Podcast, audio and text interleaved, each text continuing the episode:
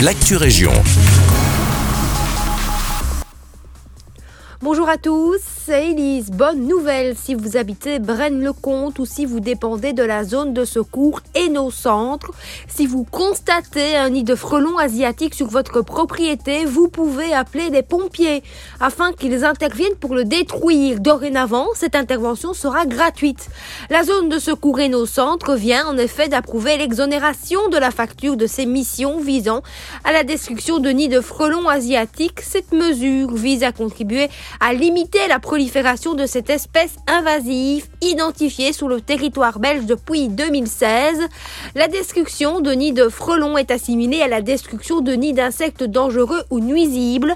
La zone de secours et nos centres a investi dans un matériel d'intervention spécifique à cette espèce, ainsi que dans une formation de son personnel opérationnel. Récemment, la décision prise par le service public de Wallonie de ne plus désigner de prestataire pour réaliser la destruction des nids frelons asiatiques prive le citoyen de pouvoir bénéficier de ces prestations dont les frais étaient pris en charge auparavant par le SPW.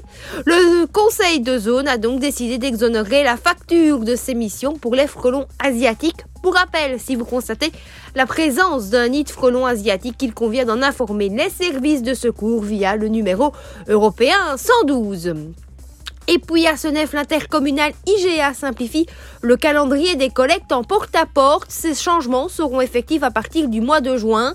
Les déchets organiques sacs verts et les déchets résiduels, les sacs moca, seront désormais collectés le lundi sur toute l'entité de Senef et non plus les jeudis et vendredis en fonction des zones.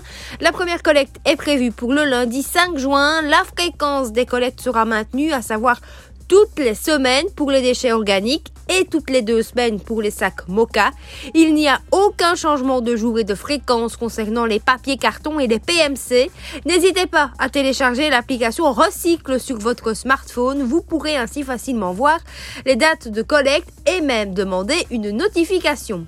Et on termine à Genappe où la bibliothèque communale gardera porte close ce mardi pour raisons médicales et de formation de son personnel. Les prêts de livres qui devaient être rentrés aujourd'hui sont à retourner pour la bibliothèque pour le 30 mai au plus tard. Dès demain, la bibliothèque réouvrira ses portes à ses horaires habituels. C'est la fin de cette Actu Région. Merci de nous écouter. Excellent mardi avec nous.